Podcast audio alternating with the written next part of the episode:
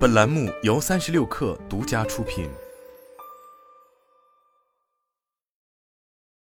本文来自《哈佛商业评论》。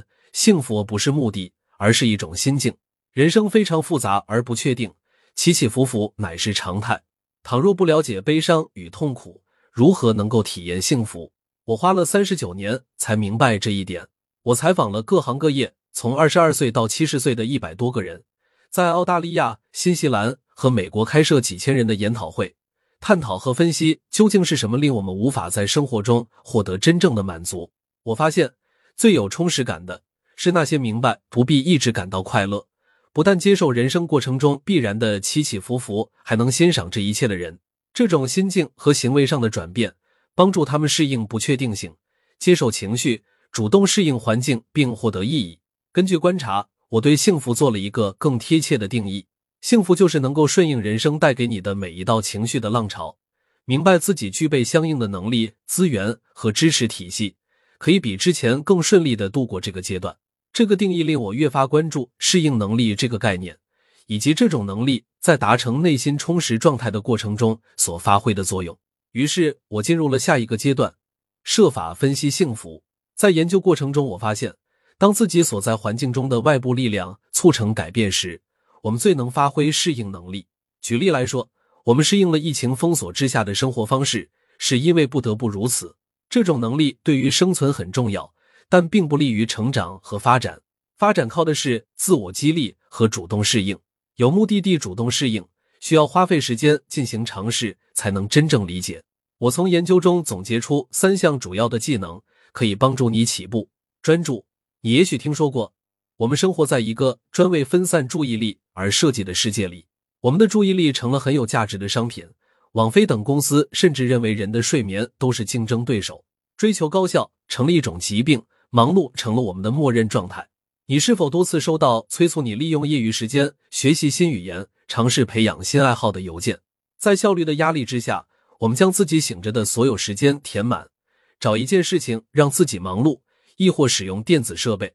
然而，在这种环境里，我们保持专注做事的能力可能也被削弱了。干扰令我们没有余裕体会自己或好或坏的感受，包括无聊和悲伤等情感。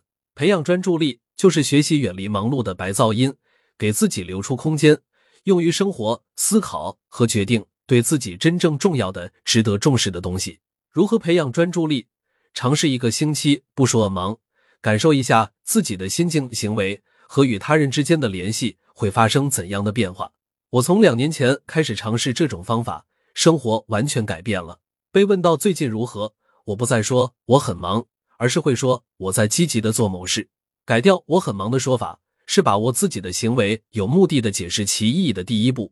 不要对别人和自己说我被任务和各种干扰所淹没，你要把思路转为我选择为这件事投入时间和精力。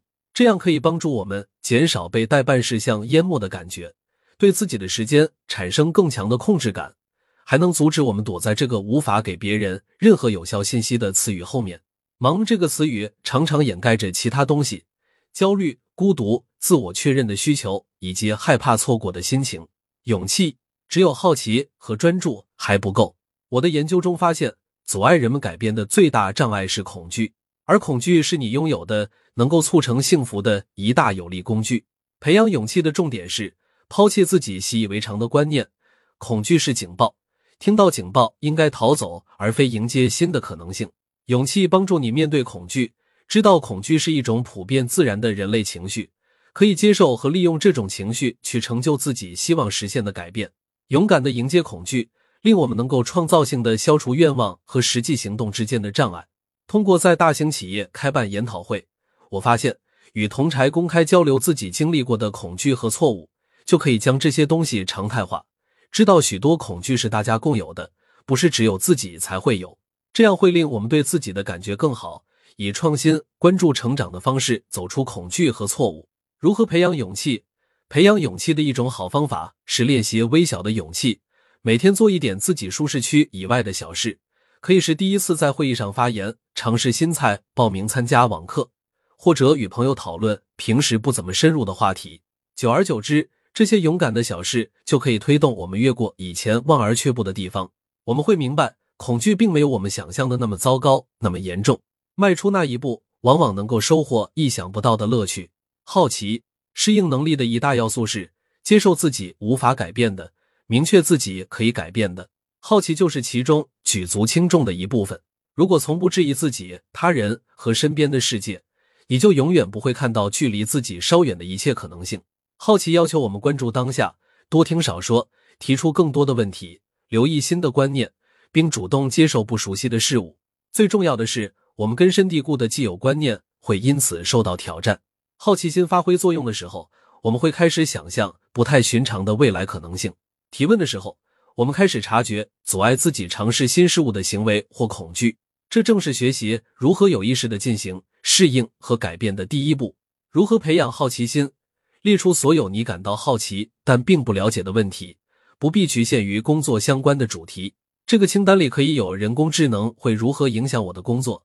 也可以有红酒酒杯为什么是高脚杯，还可以有如何开始写一本书或者做播客这样的问题。写下所有的想法之后，仔细读一遍，找出其中最感兴趣的话题，然后每天抽出一小段时间用来了解这个话题。我每天早晨开始工作之前，先用十五分钟来学习，一年下来就是六十五小时的知识储备。掌握这些知识有什么用？有很多用处。我在研究中发现，为自己培养。主动适应能力的人更善于控制自己的时间，因为知道时间是自己最宝贵、最有价值的资源。不再害怕拒绝，经常拒绝，将恐惧视为自己踏到了舒适区边缘的信号，因为知道走出舒适区才能实现成长。身边有很多不同的人，令他们能够以不同的视角看世界，更习惯什么都不做的沉静状态，因为知道这时候大脑在处理重要的工作。不轻信第一个出现的答案。并信赖这种怀疑带来的不安，花时间建立深厚的人际关系，因为知道机遇和可能性源于此处。幸福不应该是你追求的目标，也不是你的最终阶段，而是一种状态。在充满不确定性的世界里，保持幸福的状态似乎是奢求，但只要改变对幸福的理解，你可能会发现自己已经觉得更幸福了。